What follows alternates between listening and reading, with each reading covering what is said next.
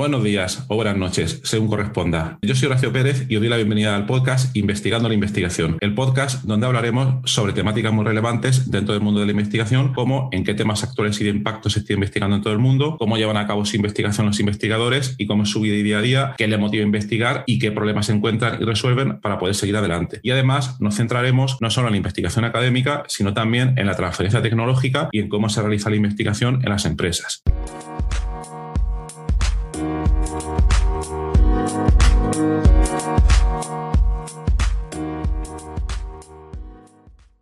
Hola, buenas noches. Eh, hoy es 22 de febrero de 2022 y son las 22 horas 30 minutos, bueno, un poco más. Y hoy tenemos el placer de tener en este episodio un episodio de entrevista en directo, que hacía tiempo que no teníamos ninguno aquí en el podcast, investigando la investigación. Y tenemos a Emilio Martínez Núñez. Hola Emilio, ¿qué tal? Hola, buenas noches, Horacio. Pues muchas gracias por aceptar la, invitación a, esta entrevista. Muchas gracias. Eh, pienso que habéis hecho un trabajo pues, muy interesante y bueno, la intención del episodio de hoy es hablar un poco del, trabajo tan interesante que hace, Emilio y por mi parte centrarnos un poco en, una publicación que han sacado hace, poco, en enero febrero, lo, tengo por ahí apuntado, ¿no?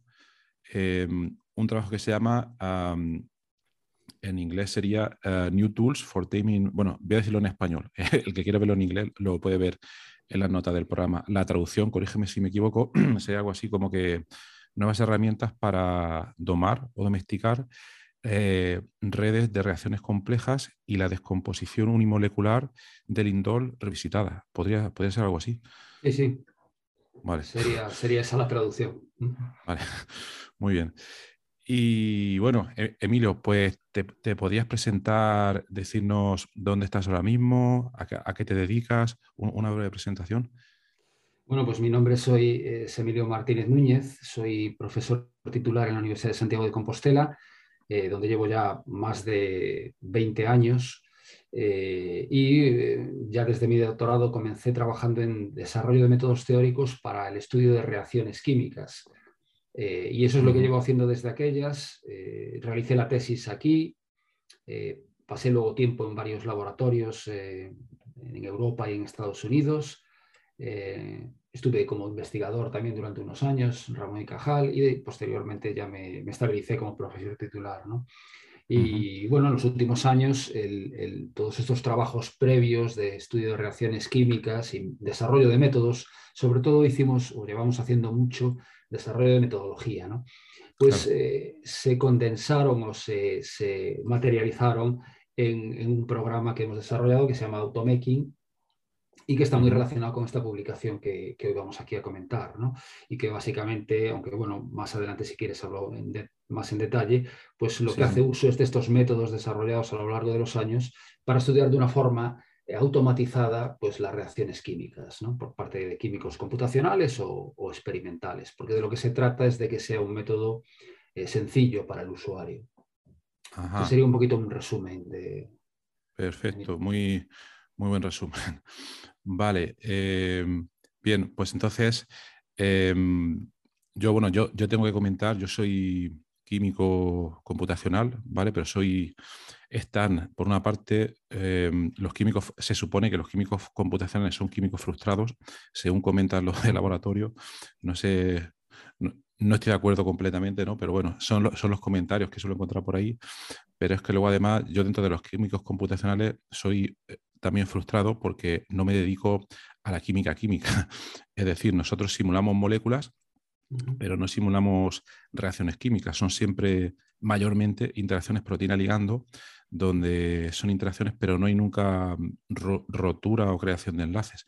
Entonces, a mí es ahí una, espina que tengo clavada, porque la vida ya no da para más, pero es un campo que, pues, me apasiona y que es lo que entiendo, lo que has comentado, porque así vosotros no. Vosotros estudiáis eh, mediante computación, esto para el público más general que que no conozca este área, ah, mediante técnica de, de, pues, de, simulación, estudiáis cómo se producen las reacciones químicas básicamente y luego ah, todas las posibles rutas que se pueden producir en una reacción química o cómo, o cómo es esto? Exactamente, sí. Es exactamente lo que acabas de decir. Es decir, estamos interesados en transformar unas sustancias químicas en otras, más que las interacciones que estudiáis eh, vosotros de interacciones más físicas, ¿no? Eh, nosotros lo que hacemos es estudiar cómo se transforma una molécula en otra, una especie química en otra, y para eso tiene que romper enlaces o bien formarlos o las dos cosas al mismo tiempo. ¿no? y, justamente eso es lo, que hacemos. Eh, proponemos metodología, alguna de ellas novedosa, eh, otra basada en, metodología ya conocida, para llevar a cabo esto desde un punto de vista, desde un punto de vista computacional, ¿no? siempre contrastando con el experimento y eh, en la medida de lo posible también intentando predecir lo que va a ocurrir, ¿no? intentando ir por delante de los experimentos. Claro, y ahora mismo aquí antes de empezar a hablar de vuestra publicación, eh, mm, ¿cuáles son ahora mismo los mayores retos que hay, que ahora mismo en este área? Supongo, no sé, mm, eh, son, limitaciones por el tiempo de cómputo que necesitan los métodos o, son, o hay todavía limitaciones teóricas? Porque, por ejemplo, yo recuerdo de mis estudios de química eh, de los primeros años, a mí siempre me gustó la química física, eh, la ecuación de Schrödinger se puede resolver analíticamente, o, perdona, no, sé quién dijo que mm, resolviendo esa ecuación ya se podía resolver la, la, evolución de cualquier sistema químico, pero eso todavía está por ver, ¿no? Porque luego hay limitaciones de cómputo, etcétera. Entonces, por preguntarte, ¿cuáles son ahora mismo los principales problemas que hay ahora mismo en ese campo de simular las reacciones químicas? Bueno, problemas hay múltiples. No, primero, la ecuación de Redinger efectivamente hay que, hay, que, hay que resolverla porque hay que saber la energía que tienen los, los, átomos y las moléculas que estudiamos y para ello hay que utilizar la mecánica cuántica y por tanto resolver esa ecuación, que es la, ecuación fundamental de la mecánica cuántica. Eso eh, lleva, conlleva muchas aproximaciones, con lo cual eso ya supone una limitación eh, las aproximaciones hay que llevarlas a cabo porque debido al tamaño de los sistemas. Entonces ahí tenemos, una, tenemos un, problema en el que está avanzando, no nuestro grupo en concreto, que no se dedica al avance de metodología en cuanto a la estructura electrónica o en cuanto a modelos o métodos aproximados de resolución de esta ecuación, pero sí hay otros grupos que trabajan en eso. Nosotros digamos que eso ya lo damos por hecho, o digamos que sacamos esos resultados con programas que, desarrollan otros grupos y nosotros más bien nos, nos dedicamos a utilizar esas energías para ver cómo evoluciona, cómo evoluciona el proceso para llegar de un reactivo a, un, reactivo a un producto determinado. ¿no? Ahí perdona, Emilio, perdona, eso, eso por lo que quiere decir es que vosotros no dedicáis a, digamos, desarrollar lo que se llaman nuevos funcionales, etcétera, sino que ya, ya acopláis vuestras metodologías a otros métodos que resuelven ese problema. Es, exactamente, ah, exactamente. vale. A ver, la química computacional, para la gente que, la gente que, nos escuche, que trabaja en ello, pues lo sabe bien. La, que no se dedica a ello, le puede sonar un campo muy pequeño, pero es un campo, como tú sabes, muy vasto, muy grande. es decir, es tremendo. No se puede abarcar todo. No, no podemos. Claro, claro, bueno, hay gente que sí que es capaz de abarcarlo todo. Hay algunos investigadores que sí que lo hacen, o no todo, pero mucho. Tienen grandes grupos y demás. Por ejemplo, eh, bueno, yo, estoy pensando específicamente en, que no sé si te suena eh, Don Truller eh, de Minnesota. Sí, claro. Gaussian. Pues, eh, pues él se dedica a bastantes cosas, ¿no? Claro, claro. Bueno, es una persona con mucha capacidad de trabajo, un grupo muy grande y no siempre eso, no, siempre no todos los grupos son así, ¿no? Claro. En nuestro caso concreto, la parte de, desarrollo de funcionales y cosas de esas, pues no, no lo hacemos. Nosotros, vale, vale, vale. Eh, digamos que tomamos, tomamos esos resultados de otros eh, avances por parte de otros grupos y lo que sí nos dedicamos es a desarrollar algoritmos y métodos para el estudio de, las, de la dinámica, que, es, que tiene también de por sí bastante complejidad. Hay teorías estadísticas involucradas, hay simulaciones de dinámica molecular, pero reactiva, porque tú haces también dinámica molecular no reactiva, nosotros hacemos reactiva, es decir, incorporando esas rupturas y formaciones de enlaces. Ahí hay avances, hay dinámicas aceleradas, eh, etcétera, etcétera. Ahí sí que trabajamos, pero no en el campo de la estructura electrónica. Vale, de acuerdo. Ahí me aclara bastante porque no, no, no conocía bien. Vale, vale. Entonces vosotros corréis, por lo que has comentado, dinámica molecular reactiva en la que se crean y, y rompen enlaces y ahí desarrolláis vosotros software o basáis también en algunas otras metodologías que están ya desarrolladas? Ahí hacemos dos cosas. Eh, desarrollamos eh, software y métodos, algoritmos si quieres, y luego eso implementado en un, programa. Y también obviamente utilizamos, porque, porque el mundo funciona así, el mundo de la investigación, pues uno va, va, incorporando ideas eh, parcialmente suyas, parcialmente de otros, o las va adaptando, etcétera, etcétera. Entonces hay ideas que sí que son originales al 100%.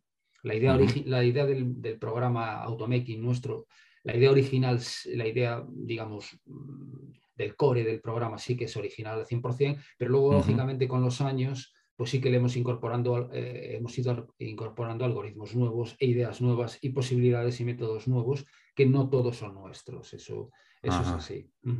Vale, y nos puedes comentar este programa Automaking, eh, cómo surgió la idea de desarrollarlo y más o menos una idea aproximada sobre cómo funciona, cómo se entrelaza con todos estos métodos que hemos comentado ahora mismo.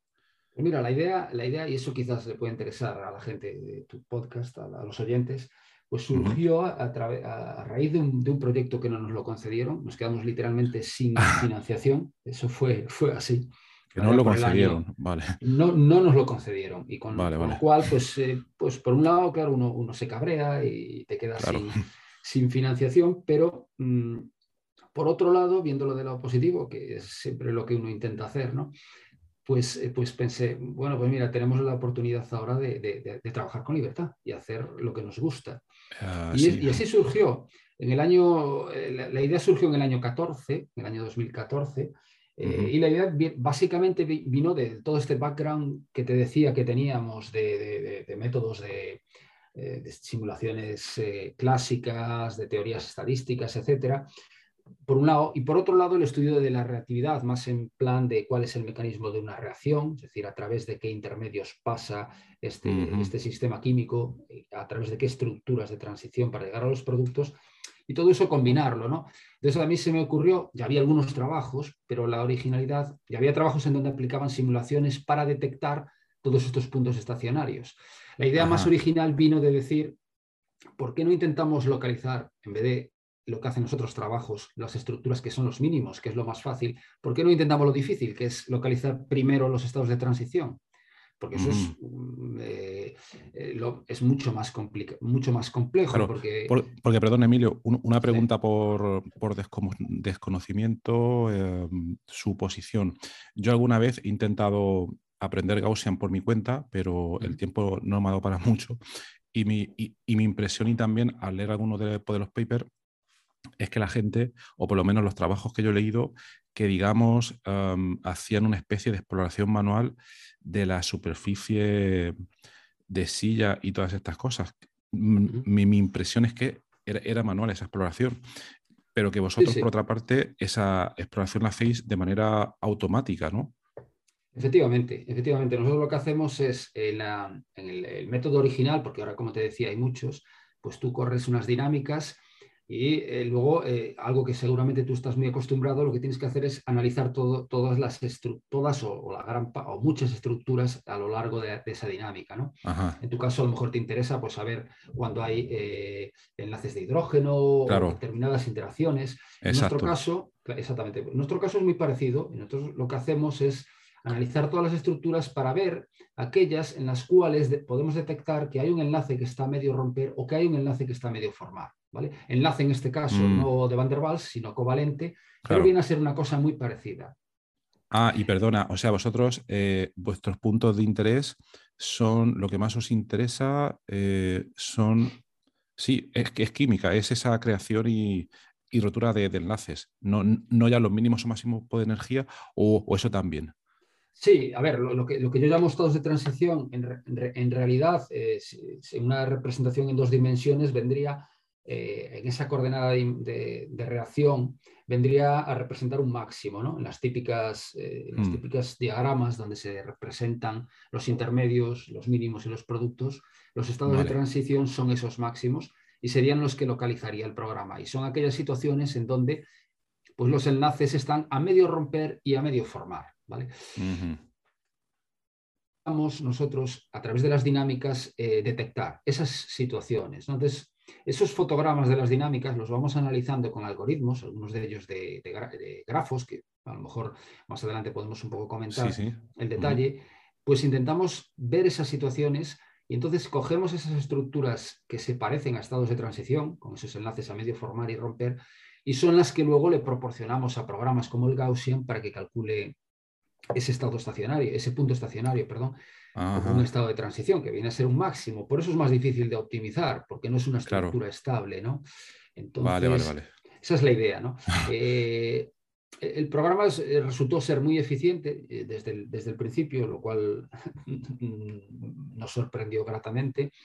Ahora, a día de hoy, ya se, aplica, se ha aplicado ya bastantes, a bastantes sistemas a la gran mayoría de ellos, eh, en la gran mayoría de ellos de forma muy satisfactoria, pero un poco esa fue la historia, la historia de cómo surgió. En el año 15 se publicó el primer, en el 15 se publicaron dos artículos del método en sí, no del programa, sino del método, y posteriormente se desarrolló el programa, se, implementó todo, todas estas ideas, se escribió un código eh, en donde eh, surgió el programa que inicialmente tenía un nombre un poco más feo, ahora le dimos el nombre de Automaking, que viene eh, del inglés de Automated Mechanisms and Kinetics. Hacemos los mecanismos y la cinética también de, claro. de reacción. Ajá. Vale, pero, eh, o sea, yo lo, que, conforme estás hablando, estoy empezando a, pensar en cómo funciona y, entonces, em, imagino que debe ser bastante costoso, ¿no? Porque por una parte, eh, imagino que corréis, corrígeme si me equivoco, eh, múltiples dinámicas reactivas y, luego, además, no solo el correr esa dinámica reactiva debe ser caro, sino que además eh, luego también el, analizarlas. Sí. Sí, sí, lo, más caro es, em, a ver, digamos, las, dinámicas reactivas son caras dependiendo del tamaño del sistema, pero lo más caro eh, no es eso, porque para este tipo de, cosas lo que hacemos es lo que llamamos unos cálculos de bajo nivel, que vienen a ser cálculos semi-empíricos, es decir, cálculos de estructura electrónica, pero poco costosos computacionalmente. Vale. Eh, por otro lado, usamos, hacemos bastante uso de, por ejemplo, el centro de supercomputación que tenemos aquí en Galicia, que tenemos accesible pues, un número de nodos bastante elevado, también tenemos servidores, con lo cual podemos correr esas dinámicas eh, en, paralelo, cada una de ellas es independiente y da lugar a resultados distintos. Y eso digamos que no es lo más costoso. El problema viene eh, una vez que esos puntos se han detectado a nivel bajo, esos puntos estacionarios, bien sean mínimos, bien sean máximos, estados de transición, es refinarlos y hacer el cálculo luego sí ya con funcionales de, FT o bien con cálculos más costosos como pueden ser Couple Cluster, etcétera. Esos cálculos y, hacer luego lo que se llama el IRC, es decir, la conexión, el camino, digamos, que conecta esos máximos con esos mínimos para estar seguro de las conexiones. Eso es realmente lo costoso, porque eso sí que hay que hacerlo a un nivel de teoría bastante más alto. Y ahí es donde, ahí es el cuello de botella de los cálculos realmente. Ajá, vale. O sea, es decir, vosotros las dinámicas las corréis solo una vez y luego esos análisis que estás comentando, primero, primero realizáis el semiempírico y luego vais utilizando estos otros métodos que son más precisos. Sí, exactamente. Exactamente, es decir, las dinámicas, además las dinámicas son muy cortas, es decir, lo que hacemos es localizar la energía o bien en algunas zonas donde queremos que se produzca la reacción, o bien dar unas cantidades elevadas de energía, o usar otros algoritmos acelerados que hay. De manera que las dinámicas son cortas y normalmente no muy costosas. Vale, Eso se analiza todo. Sí. Por tener una idea, perdona, eh, a mí que me gusta mucho la supercomputación, por tener una idea, eh, yo lo mido siempre en comparación. Uno mide las cosas en campos de fútbol, otros lo miden en. yo lo mido en simulaciones proteína ligando, donde una simulación típica de 100 nanosegundos te suele tardar un día. ¿vale? Entonces, aquí mi curiosidad es: una simulación de este tipo Ah, claro, de un sistema como es el Indol, ¿cuánto tarda una simulación individual? Pues mira, eso te lo puedo decir porque además uno de los referees del, artículo este nos preguntó exactamente lo mismo, tenía esa misma curiosidad. Lo que son las dinámicas, la, parte de, bajo coste computacional, digamos, que es esta primera, llevaron, más o llevaron menos de un día. del orden de, de menos de 24 horas. Es decir, en menos de 24 horas tú ya consigues mapear, tú consigues, digamos, tener todos los puntos estacionarios. Eso sí, a bajo nivel.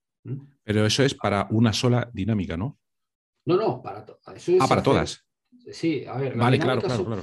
Las dinámicas son muy cortas, lo que sí hacemos es un número, nosotros, a ver, cada dinámica puede durar simplemente medio picosegundo, ¿eh? muchísimo menos que las vuestras. Claro, claro, son, claro. Son medio, es decir, 500 femtosegundos, son muy cortitas. Claro, claro, es otra escala de tiempo, por supuesto, sí, sí. Escala de tiempo muy corta porque, ya digo, normalmente se utilizan energías, eh, en el algoritmo estándar que tenemos, se utilizan energías muy elevadas eh, además, para este sistema que cogimos, lo que nos interesa es la descomposición, con lo cual eso es muy fácil. Lo calientas, le das energía y rompe por todos lados. ¿no?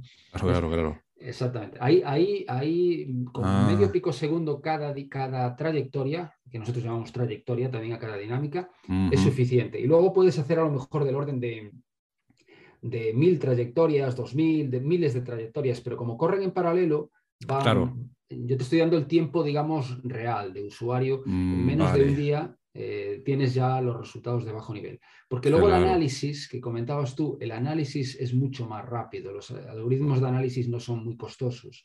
Es decir, eso los hace ya, lo hace ya, digamos, al vuelo. Una vez que acaba cada dinámica, analiza todas las, eh, todos los, eh, todas las estructuras de cada dinámica, que son del orden de cientos solamente. Vale.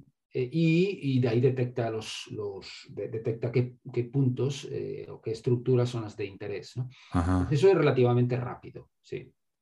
Y entonces, una, duda, eh, claro, em, tú, has, dicho, hay que realizar un montón de dinámicas de este tipo. Has comentado del, orden de, de, mil, supongo que son mil porque tenéis estudiado que ese es un buen número.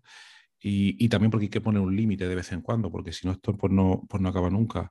Y luego em, aquí, claro, es que eh, aquí estamos hablando, que esto es una, curiosidad grande que yo tengo, es la descomposición del indol, que es una reacción uni, no sé si se puede decir una reacción unimolecular. Empezamos por el, por, el indol y luego se va descomponiendo, etcétera. Eh, pero tú partes, en todas esas dinámicas, partes siempre de, del indol, ¿no? Sí, sí, sí, sí. Vale. Efectivamente, mira, primero con lo del límite este de mil no es que sea un límite que nosotros tengamos, ¿no? Son miles, normalmente no mil, miles, varios miles. ¿Qué hacemos? Nosotros hacemos un proceso iterativo, de manera que, a ver, aquí dependiendo del tamaño del sistema, lógicamente el número de puntos estacionarios que te vas a encontrar va a ir creciendo y es un crecimiento exponencial. De hecho, eh, hay, una, explosión combinatoria de, el número de reacciones tremenda, ¿no? Si te vas a un número de átomos muy alto, te puedes encontrar claro, claro una cantidad inmensa. En el caso del indol eh, hemos encontrado del orden de mil aproximadamente también, unos mil puntos estacionarios eh, y, varios miles de, estados de transición. Entonces, ¿por qué mil trayectorias del orden de miles? Ya digo, es un proceso iterativo, lo que vamos haciendo es, hacemos una mm. iteración, con una iteración me refiero, hacemos, corremos unas dinámicas, las que sean, varios cientos, por ejemplo, y vemos lo que sale de ahí, es decir, vemos cuántos puntos estacionarios tenemos.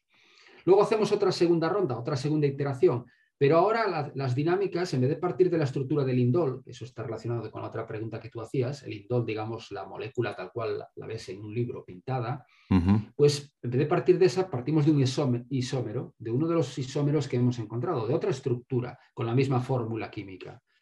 qué ganamos con eso?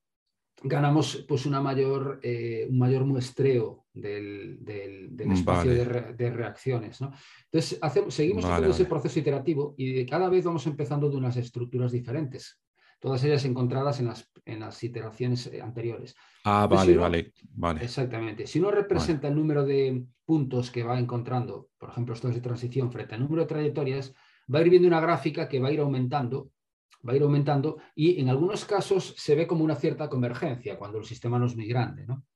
Cuando el mm. sistema es muy grande, esa convergencia mm, eh, no, no, la encuentras. Es decir, eh, eso va aumentando, aumentando y tú puedes meter miles, eh, millones. Entonces, claro, la, idea, la idea es, por eso la idea y el programa también tiene un cálculo de la cinética. Es decir, hay siempre unas condiciones que el usuario tiene un interés. Por ejemplo, yo quiero estudiar el indol porque me interesa la descomposición térmica a esta temperatura. Bueno, pues hago una cinética y veo si, si, lo que estoy obteniendo ahí tiene también una convergencia. A pesar de que los estados de transición sigan creciendo, tal vez son estados de transición que no son interesantes para mis condiciones de interés. Claro. Por eso siempre es bueno contrastarlo con eh, cuál es la cinética, cuáles son los resultados cinéticos, qué productos obtienes con tus condiciones de interés, para saber pues, dónde mm. parar, más o menos.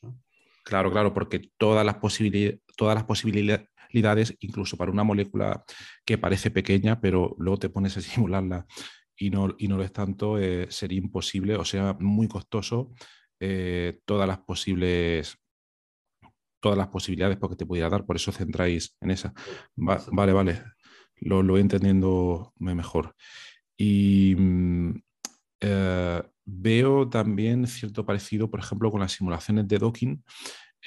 Por ejemplo, no sé si vosotros utilizáis también en, esa línea a la hora de hacer las diferentes iteraciones algoritmos de optimización tipo, o no sé si os habéis planteado algoritmos genéticos para que a, partir de una población de partida de esas de, diferentes exploraciones luego vayáis refinando y mutando siguiendo ciertos criterios. No sé si eso se puede hacer, porque yo es que al principio estaba equivocado porque pensaba que era por fuerza bruta, lanzáis tantas simulaciones para cubrir una exploración de, de, reacciones, pero, pero no. Es decir, no sé si, si, se podía aplicar conceptos como ese.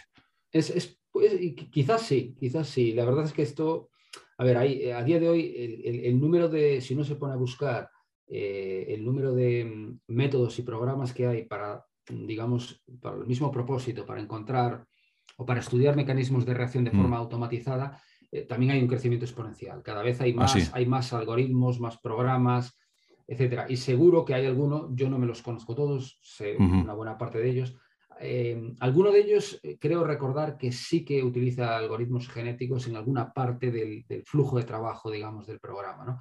Porque todo esto mm. forma parte, hay unos flujos de trabajo tremendamente complejos en donde la cantidad de pasos que hay que hacer para que todo quede automatizado, pues es elevada. Y sí que algunos sí que lo utilizan el, algoritmo genético. Creo recordar que lo utilizan concretamente no para estudiar la reactividad de forma general, sino, por ejemplo, cuando uno está interesado en encontrar la ruta o rutas que te llevan desde un determinado reactivo hasta unos determinados productos. ¿no? Ahí puede haber una ruta o varias. Eh, este trabajo que, que recuerdo, donde usan algoritmos genéticos, creo que lo que hacían era, la molécula la transformaban en un grafo, también un tipo de grafos hacemos nosotros, es decir, una matriz de conectividad que te dice cuáles son las conexiones, transforma los productos en su grafo correspondiente y luego lo que hace para llegar del de ese grafo de partida al grafo de llegada es utilizar un algoritmo genético, de manera que la, función que en este caso quieres minimizar te tiene que llegar, o la función objetivo, es la diferencia entre, entre las, ambas matrices o ambos grafos, ¿no? De forma que el error que tú finalmente tienes que obtener es cero para llegar, para conseguir esa ruta, ¿no? Y para eso utilizaban, utilizaban un algoritmo genético eh, ahora mismo que, recuerdo. En nuestro caso no lo utilizamos para esto, sí que hay otra gente en el grupo que usa programas, que usan algoritmos genéticos, pero no para, no para esto, lo usan para para hacer ajustes de superficies de energía potencial en, distintos sistemas. Vale, vale, vale. Y otra duda, eh, he, visto algunas veces algunas publicaciones de mecanismos de, reacción donde algunos investigadores proponen mediante métodos, mediante métodos de FT, etcétera, un posible, un posible pues, mecanismo. Bueno, en realidad proponen varios y dicen, este es el más plausible. Y entonces entiendo que hacen lo que estás comentando tú, pero la impresión que me da es que lo hacen a, pelo, como si dijéramos, como que van proponiendo ellos diferentes hipótesis y dicen, vale, por este camino puedo ir mejor porque tengo menor energía de activación y entonces utilizando cierto, cierto criterio, pero me, da la impresión de que todos esos pasos, los que vosotros generáis de manera automática, que si ellos se pusieran a analizar estos sistemas, lo generarían a mano, pero por otra parte me parece un trabajo inmenso. No sé si es que se hace así esto no normalmente. Se hace así, tradicionalmente se hace así. Eh, ya te digo, ahora con este, digamos, eh, eh, con este número de, métodos que estamos mm, algunos grupos proponiendo, pues empieza la gente, hay grupos que están empezando a utilizar este software automatizado, pero hasta día de hoy sí que lo que se hacía era a mano. Y como tú dices, eh, tiene, eso tiene dos, inconvenientes y además yo lo, siempre lo pongo en muchas de mis charlas. El primero es justamente lo que decías tú. Eso es tremendamente costoso hacer eso a mano. Claro.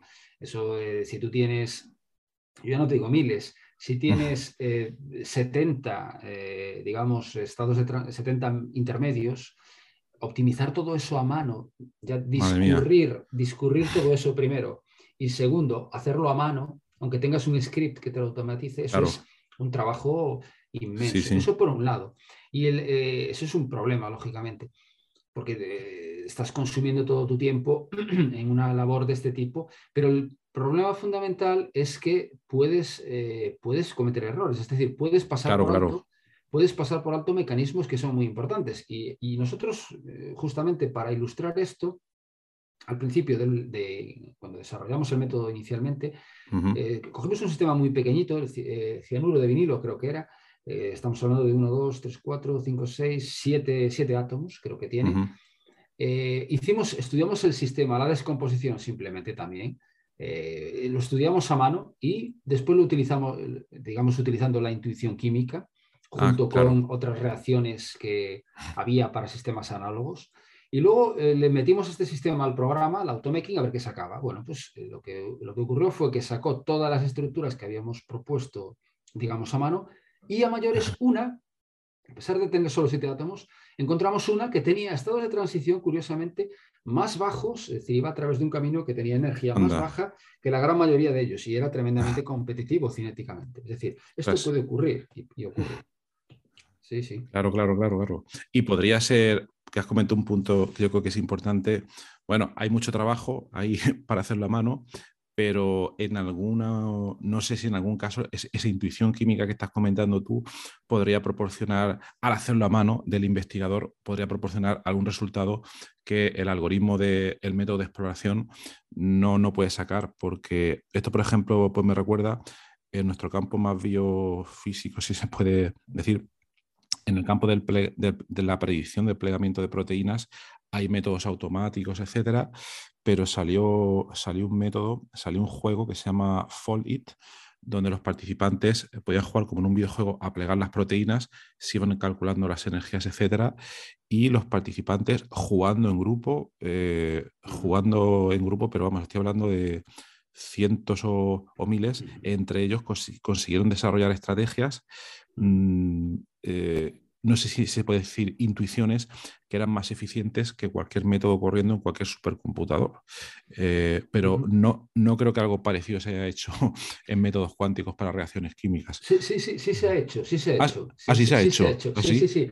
Hay un trabajo, hay un trabajo de un investigador que, es colaborador nuestro que se llama David Glowacki, que es americano, pero está trabajando en Inglaterra, en Bristol que tienen un sistema de, realidad virtual y hacen precisamente eso que estás diciendo tú, ah. para las reacciones químicas. Qué bueno. pusieron a, varios investigadores en distintos grupos de distintas partes. Luego, si quieres, te paso los datos. Vale, vale, sí, sí, sí. sí.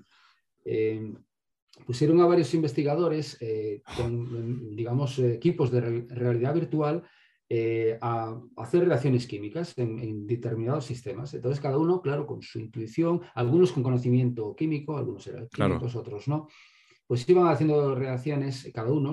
Y claro, luego al, hacer el registro de todo eso, efectivamente, se encuentran cosas que a lo mejor es, muy... decir, pensando un investigador solo en su despacho, es imposible mm. que encuentre todo eso. E incluso a veces puede ser mejor que incluso que estos métodos automatizados, efectivamente. Pero eso sí que lo, sí que lo, sí que lo hay también. ¿eh? Ah, pues mira, qué interesante. Eh, a mí me parece tremendamente interesante porque además ahí ya mezclas incluso hasta el campo de, hasta de la psicología, ¿no? Pues porque la gente, eh, yo qué sé, le, da por, por, por, por, hacer este tipo de reacciones. A lo mejor pues los niños, pues vamos a romper las moléculas, otros claro, claro. reacciones más de ingeniero, ¿no? Cosas, pero sí, que, sí que hay, sí que hay cosas de estas, sí. Sí que bueno. También. Yo además lo veo, no sé, em, no sé la complejidad que tendrían esas moléculas y esas reacciones del caso ese que has comentado, pero quizás lo veo interesante, por ejemplo, en las, en las clases no sé si darás clases de química orgánica para explicar mecanismos y cosas por este tipo. Eh, yo en mis tiempos, imagino que tú también, eh, pues, pues, de libro en papel para estudiar las reacciones, etcétera. Pero ahora hay tantas facilidades y si los chavales pueden meterse una gafa de estas de realidad virtual mm. y, ellos mismos tocar, que sería casi tocar, cómo se produce una sustitución nucleófila bimolecular y todo este tipo de cosas, a mí la verdad que me parece una pasada. Y si encima pueden explorarlo y competir entre ellos, vamos, eso es impresionante. Totalmente. Nosotros, de hecho, tenemos un, equipo eh, de realidad virtual aquí en la Facultad de ah. Química. Y, han pasado por allí ya estudiantes de, química y también estudiantes de, secundaria y, también hicimos una vez eh, jornada de puertas abiertas, vinieron allí familias, niños y de todo. Y la verdad es que es una buena experiencia. Sí que, sí que es buena la experiencia porque el equipo este no solo te permite visualizarlas, sino como, también como las puedes tocar Claro. Y puedes notar incluso las interacciones entre las moléculas Eso es. a, modo de vibración y demás. Eh, te da una idea mucho, mucho más, eh, mucho más eh, cercana, ¿no? De lo que, a pesar de representar por bolas los átomos y estar tremendamente enlentecido el movimiento, etcétera, sí que te da una idea mucho más real o, te sirve mucho más de cara a la docencia, efectivamente. Claro, claro. Sí, sí.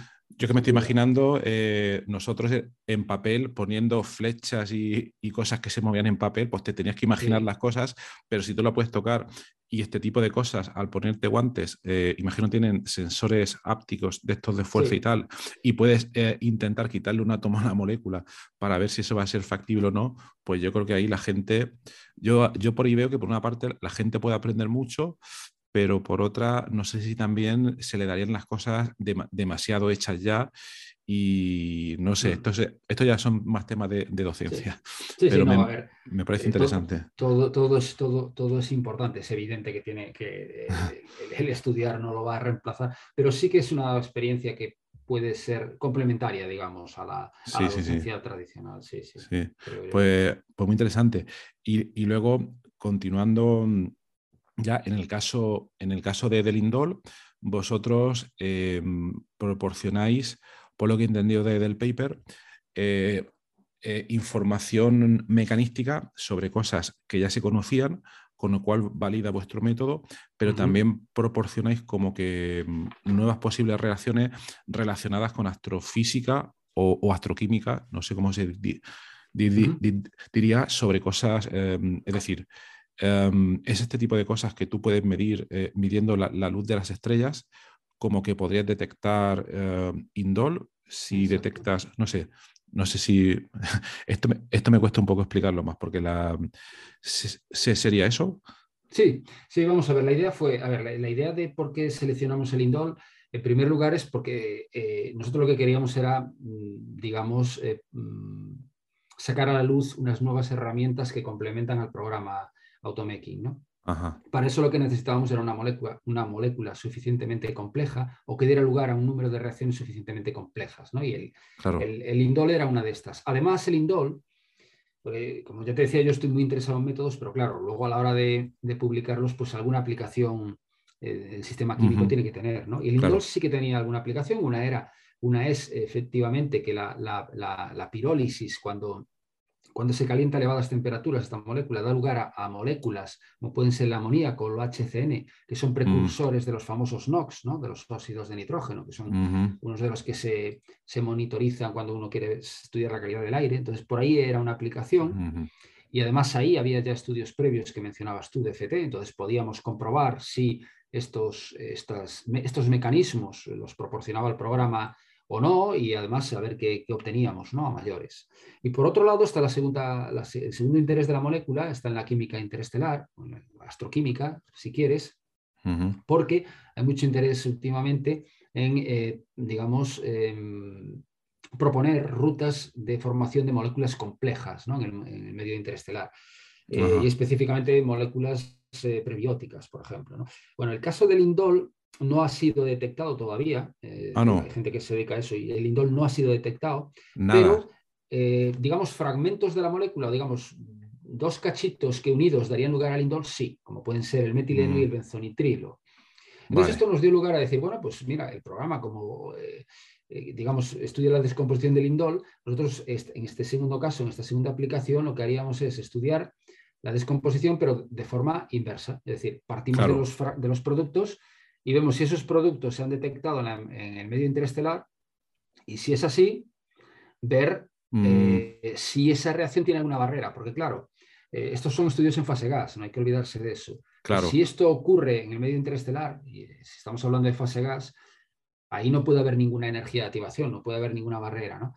Y entonces se dio la casualidad de que sí, que, hemos encontrado uno, hemos encontrado un mecanismo que va a través de una reacción eh, donde no hay ninguna barrera con respecto a los reactivos, con lo cual es una reacción plausible, podría ocurrir. ¿no? Em, vale. Otra cosa es la eficiencia, pero bueno, como en el medio interestelar hay todo el tiempo del mundo, ¿no? Sí, eso sí. Pues se puede terminar formando. ¿no? ese, fue el segundo de, los, de las aplicaciones que le ah. encontramos. ¿no? Hay cierto interés en estudiar eso. También muchas de las reacciones, lógicamente, no se producen solo en fase gas. En la, en el medio interestelar puede, hay también lo que llaman granos, es decir, reacciones que ocurren en superficie que probablemente sean más, mm. eh, más eficientes, pero nosotros a día de hoy no tenemos, eh, digamos, los programas para estudiar reacciones en superficie. ¿no? Ya tendríais que poner superficies, claro. Exactamente. Vale. Vale, vale, pues, pues es súper interesante. Em, y luego también comentáis otra aplicación relacionada con la, con, la pirólisis. ¿Eso, ¿Eso cómo es? Sí, eh, eh, la pirólisis es lo que decía. A ver, ahí surgió de que encontramos un trabajo previo, eh, donde hicieron cálculos de FT, en donde la, idea del trabajo era encontrar aquellas rutas que daban lugar.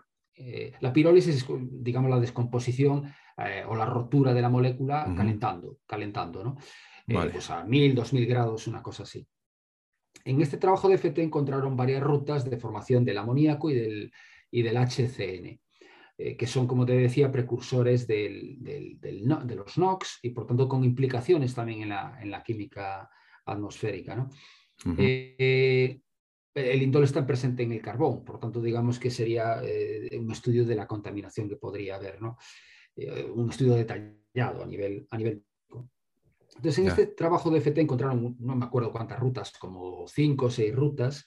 Pero nosotros hicimos los cálculos automatizados, hemos encontrado las mismas rutas que encontraron ellos, alguna de ellas que va a través de, digamos, imagínate que encuentran una que va a través de cinco pasos, pues nosotros detectamos que va a través de seis. Es decir, que había alguna, algunos eh, estados que no estaban bien conectados, de acuerdo con los cálculos de ellos, o a lo mejor es porque usamos un, método de estructura electrónica diferente, también puede ocurrir. Claro, claro. Pero es que, Pero es que además de encontrar esas rutas, hemos encontrado otras cuantas más. Eh, es decir, que es, la, el, plus que, ofrece el programa. ¿no? Se convalidan las rutas, las rutas que se encontraron a mano y a ah, mayores se encuentran más, más rutas. ¿no? En cuanto a la, eh, eso en cuanto a la pirólisis. En cuanto a la, aplicación química interestelar, no había nada publicado anteriormente y por tanto esa ruta que propusimos pues es, digamos, eh, novedosa. Mm, vale, no, no, había nada publicado respecto al Indol, por lo que has comentado antes. Eh, química interestelar, no. No, vale, vale. Pero hay, suelen haber publicaciones de este tipo, quiero decir, ah, donde se propongan mecanismos para reacciones interestelares para luego detectar ciertas moléculas, imagino, ¿no? Vale. Sí, sí, sí, sí. A ver, también la idea, la idea eh, digamos que, como te decía antes, yo y mi grupo en general estamos más interesados en la parte de métodos. Es donde nos la parte de métodos, claro. Cómodos, nos encontramos más cómodos porque llevamos toda la vida trabajando en ello. En la parte de aplicaciones no somos expertos. Vale, vale, vale. Es decir, que en la parte de aplicaciones encontramos, digamos, un campo eh, o digamos un, campo interesante, la química, interestelar, porque hay mucha parte de fase gas.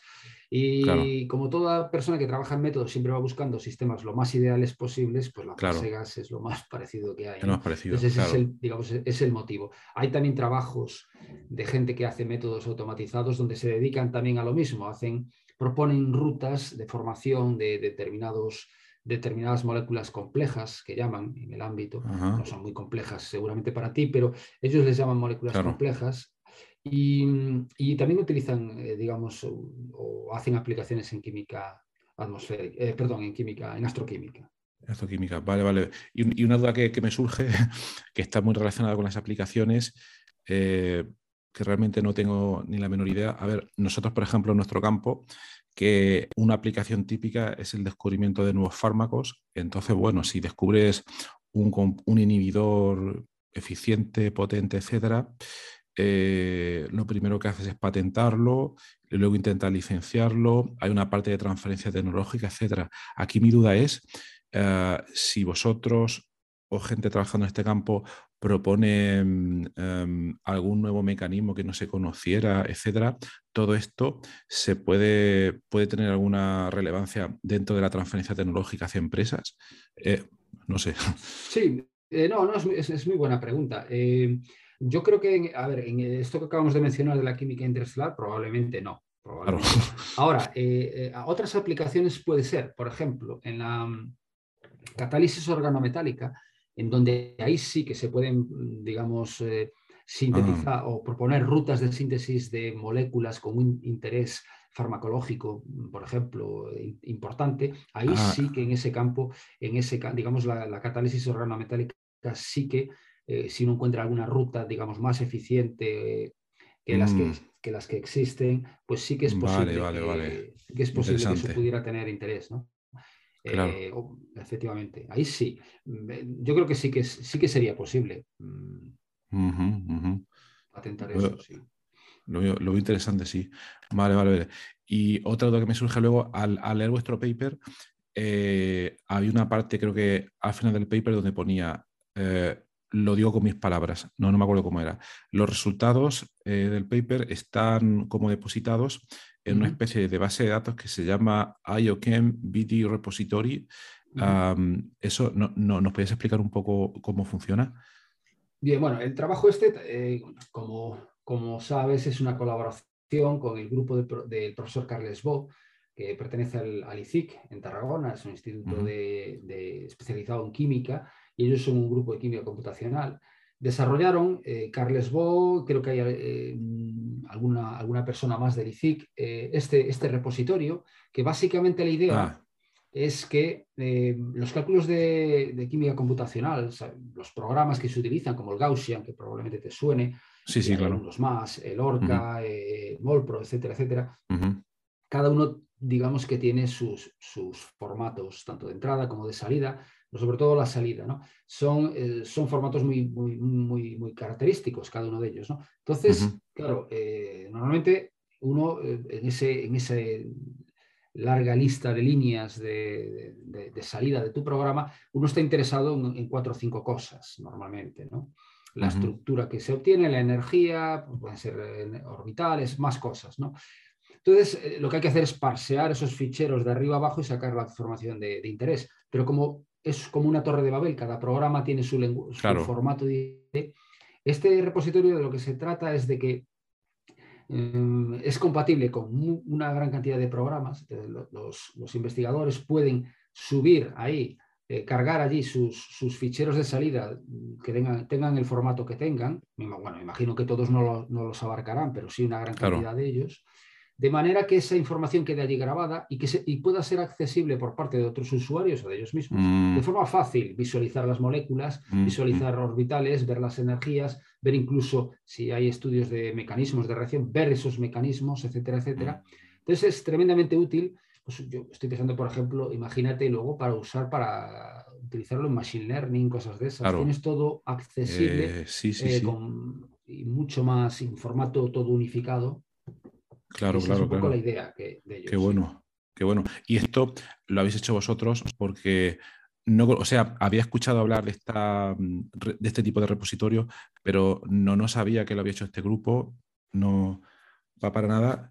Y, esto lo habéis depositado ahí porque habéis querido vosotros o porque algunos journals, por ejemplo, nosotros en nuestro campo, Journal of Cheminformatics u otro en el que nos movemos, que es eh, Journal of Chemical Information and Modeling, están pasando a una, mm, eh, digamos, vertiente muy, muy, muy open source, donde te piden los códigos, depositar los datos, etcétera, que, me parece bien por otra parte, pero no sé si esto lo habéis hecho porque habéis querido o porque os lo ha pedido la, revista.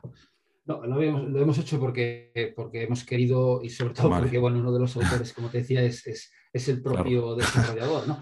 Y entonces, entonces eh, decimos por eso. Ahora está adaptado también para AutoMaking, de manera que Ah, genial. En el futuro, cuando uno genere pues, miles de estructuras, eh, pues simplemente a golpe de clic, pues pueda subirlas automáticamente, bueno, con un comandito sencillito en Linux, las subes al repositorio y allí quedan.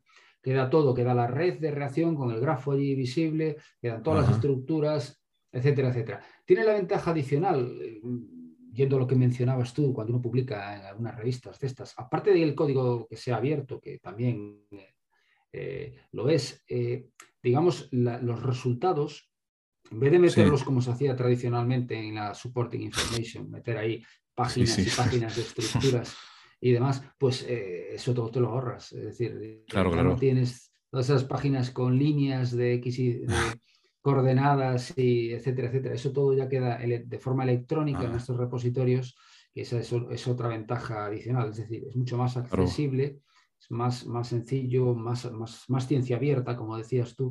Eso me, parece, me parece lo más, lo más óptimo y lo que debería de tenderse. Sí. sí, yo creo que, la, que, es una tendencia que está, que está ahí muy bien.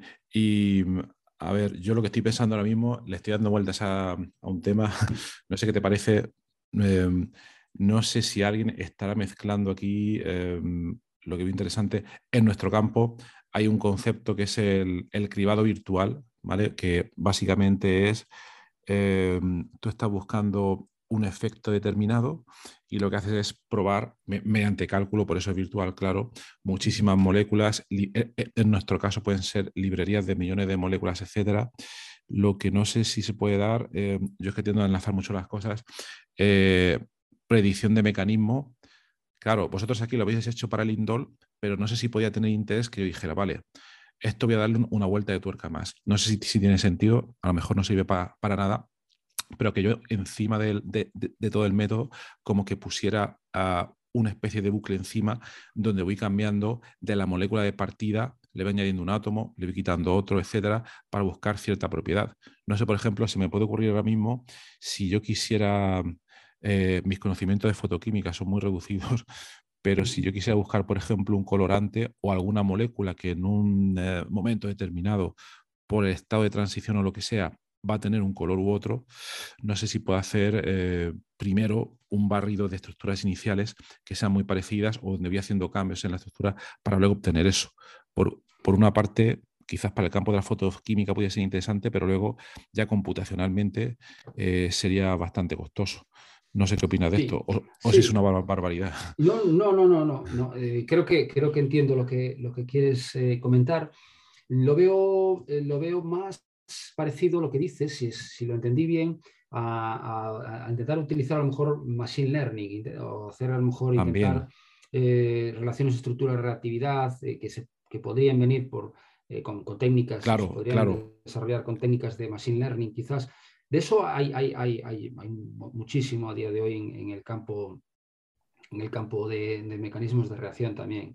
Em, pero digamos que se separa un poquito, se aleja un poquito de la idea, de la idea del, método nuestro, ¿no? Eh, es un poco distinta. Es, la nuestra, digamos que es, es tener un sistema químico y ver ahí eso cómo evoluciona y cuáles son las reacciones. Lo que tú dices, entiendo lo que es, eh, pero, pero digamos que sería un poco la idea, la idea, el objetivo, digamos, el objetivo es un poco diferente. sí, el objetivo es diferente, claro, claro, es, otra, es otro tema totalmente distinto, claro.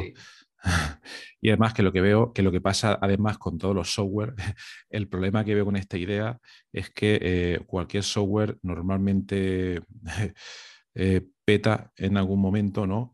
Y, si encima para el estudio de esta molécula ah, tienes un montón de dinámicas, que luego además cada una de esas dinámicas analizas mediante Gaussian, etcétera, que usan también PETA, por lo que tengo oído, porque todos los software PETA, pero si encima lo estás haciendo para millones de moléculas, pues no te digo nada. Sí, pero a ver, pero todo, todo, se andará, ¿eh? Con los, con, los avances, eh, con los avances que, que, estamos teniendo en, computación, en algoritmos y demás, es probable que se, que se, que se hagan cosas eh, similares. Es decir, hace 20 años probablemente nadie se podría imaginar que hay disponibles los programas que tenemos ahora, ¿no? Claro, pues claro. Vete tú a saber lo que se estará haciendo dentro de 10 o de 20 años. Exactamente, a ver.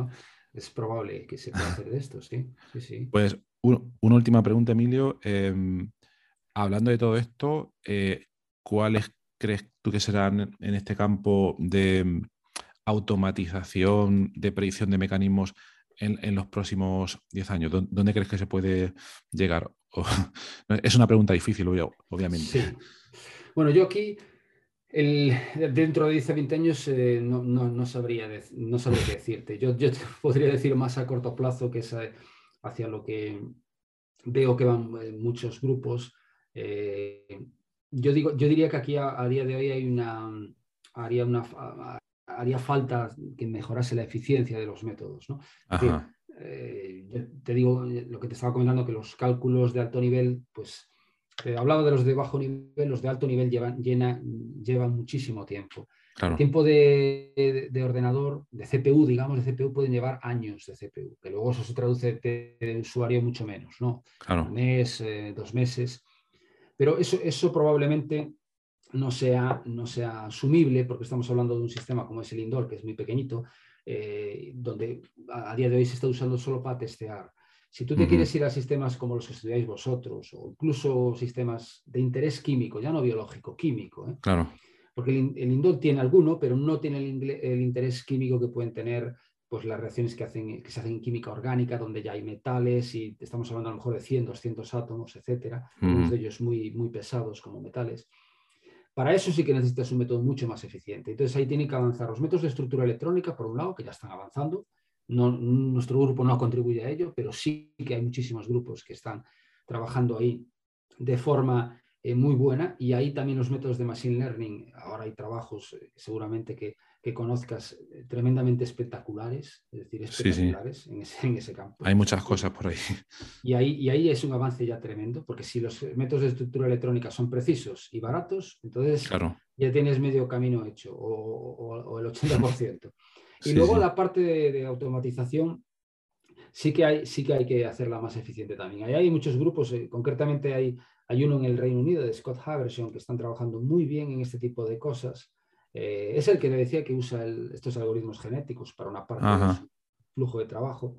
Y, sí que tienen métodos tremendamente eficientes, mm, más eficientes que Automaking cuando se trata de estudiar un mecanismo concreto, es decir, no reactividad en general, sino quiero mm. estudiar, imagínate, eh, las rutas que me den lugar a esta molécula. Vale, o este vale, vale, este tal. Eso sí que, por ahí hay que avanzar, eh, algunos grupos como el DEL están avanzando, y yo, veo, pero bueno, todo esto que te digo es a corto plazo. A corto plazo, claro. Es imposible de predecir. esto es como cuando uno tiene tres o cuatro puntos y quiere extrapolar, eh, ¿sabe? Claro, claro, sí, sí. es muy difícil, claro, claro. Yo no, no, sé qué ocurrirá a más largo plazo. A corto plazo probablemente vaya mucho por ahí, ya está avanzando mucho por ahí, ¿no? Claro. Muy bien. Pero sí que ha avanzado mucho en estos, en estos últimos Sí, yo, ya te digo, eh, no, no, no, practico este campo por, desgracia, tampoco se puede hacer todo en esta vida, pero es una cosa que me gustaría poder hacer yo porque siento que, me falta el, tema de la formación de enlaces y rotura de enlaces, porque eso es la, química pues de verdad. Pero bueno, y, una última cosa que se me ocurre antes de terminar, ah, respecto a lo que hemos hablado antes de transferencia tecnológica, eh, no sé si conocéis, eh, o dicho de otra manera, mm, esto que hacéis vosotros, el método automaking y, y, algunos otros, entiendo que es un método en línea de, comandos, ¿no? Sí, sí, sí, es un método en línea de comandos. Vale, entonces yo creo, no sé si hablando de transferencia tecnológica, mm, mm, muchas veces el poner de manera gráfica y, o visual eh, estos métodos a disposición del público que solo quiere mover el ratón, eso ya podría ser transferencia tecnológica. Es decir, yo he visto que algunos métodos, em, el, por ejemplo, el grupo en el que yo hice mi postdoc, que están en el Instituto Tecnológico de Karlsruhe, ellos han desarrollado una, una historia para calcular propiedades de, semi, de, semiconductores y cosas por este tipo.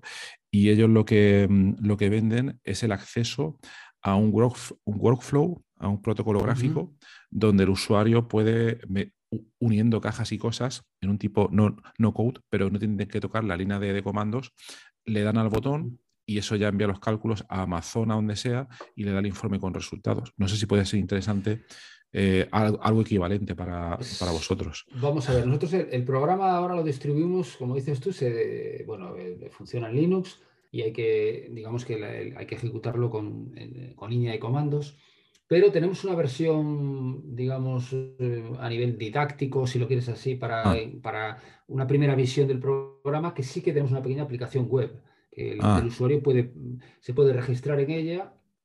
Eh, entrando en la wiki del programa está el, está el link a la aplicación. Ah, vale.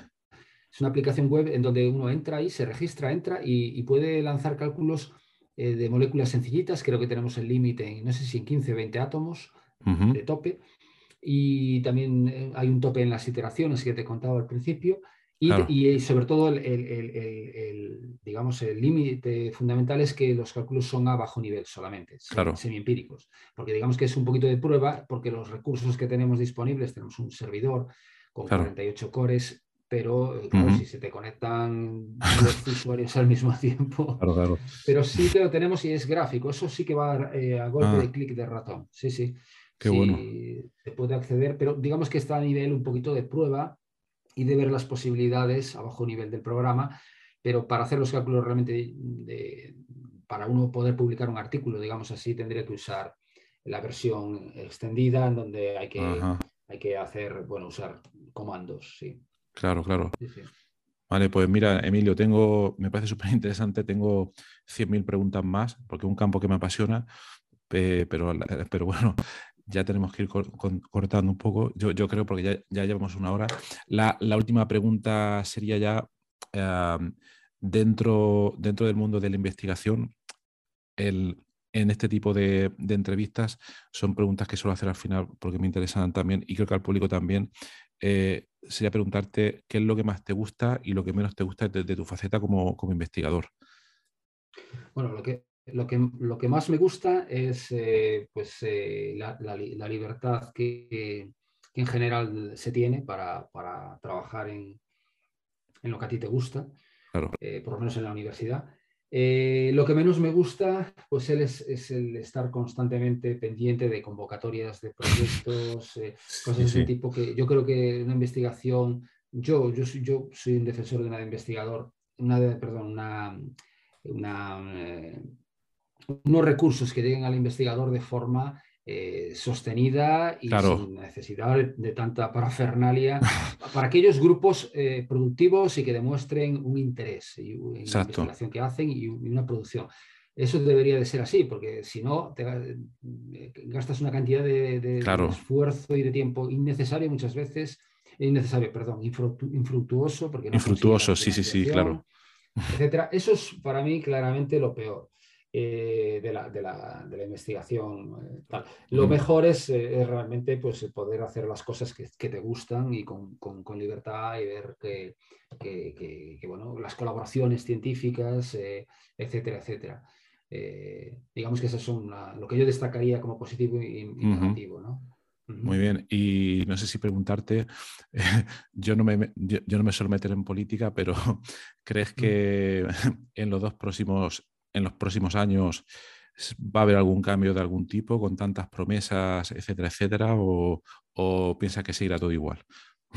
Pues no, pues no lo sé, la verdad. Eh, Complicado. Se, anuncian cosas, eh, parece que más dinero va a venir, pero yo creo que el cambio que, bueno, que, planteaba yo, no lo planteo yo, esto se escucha y se lee mucho. Sí, sí, sí. sí lo que haya una financiación, digamos, basal de la investigación, eso requiere un, cambio cualitativo profundo y yo mm. creo que, que, es muy, muy difícil que eso ocurra, ¿vale? Yo creo que es muy difícil porque hay unas inercias tremendas a todos los niveles, no solo a nivel político, eh, cuidado.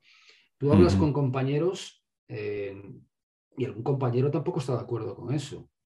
Eso, eso es así.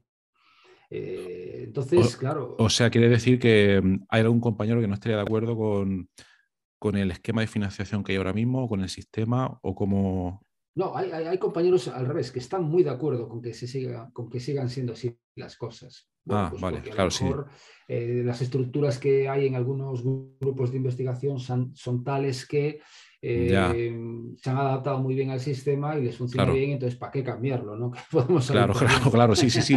Siempre resistencia al cambio, sí, sí, sí. Claro, claro, claro. Pero, mm. pero por, por, tanto no lo sé, no, no, lo sé qué ocurrirá. Ojalá, ojalá cambie la cosa, pero no sé, igual ya nos bueno. un poco. a la gente, yo creo que lo importante, lo, importante de esto, ya no solo a nivel de financiación, sobre todo para la gente joven, ¿no? Que entre, sí que es importante que hay, eso, eso sí que es lo importante, ¿no? Que entre gente joven, que se consigan estabilizar, porque ahora realmente sí que hace falta un relevo generacional, pero importante. Claro, claro. Ese sí que es otra, otro, punto realmente interesante, ¿no? Y que habría que, que mejorar. Pues sí, vamos a ver si esas intenciones a ver si son... Yo, soy una persona optimista, a ver si por lo menos esa estabilización, porque yo recuerdo, por ejemplo, cuando yo empecé la tesis, yo tuve una beca FPU y los dos primeros años, que fueron 2003-2004 eh, creo, eh, nosotros no cotizábamos y luego los dos años siguientes, 2005-2006, sí que empezamos a cotizar. Lo que quiero decir con, con, esta historia, esta batalla, que ya empezó a haber un cambio de, pasar de becario a cotizado, etcétera, etcétera. O sea, a ver si a lo largo del tiempo las cosas, el mecanismo me, mejora y converge como, como en vuestro software. Ahí un poco. Muy bien, pues Emilio. Pues, nada, muchísimas gracias por, la entrevista. Ha, sido muy interesante y nada, ánimo y a seguir haciendo todo ese trabajo tan, tan maravilloso. Pues muchas gracias, Horacio, por tenerme hoy contigo y bueno, un saludo y muchas gracias. Muy bien, hasta luego. Buenas noches. Hasta luego.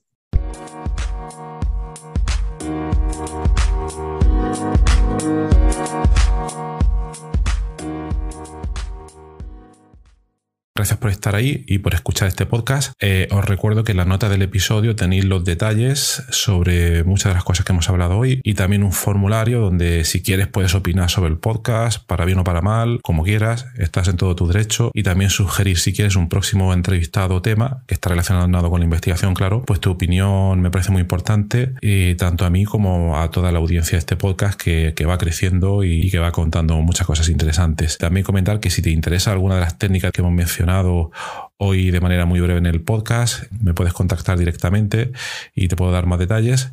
Y por último, si te ha gustado, te agradecería muchísimo que lo recomendases a quien veas que le puede interesar y difundirlo por las redes sociales o donde sea. Y nada, y si estás en Apple Podcast, eh, pues ponernos ahí cinco estrellas o cuatro como quieras. Siempre viene bien. Muchas gracias. Hasta luego.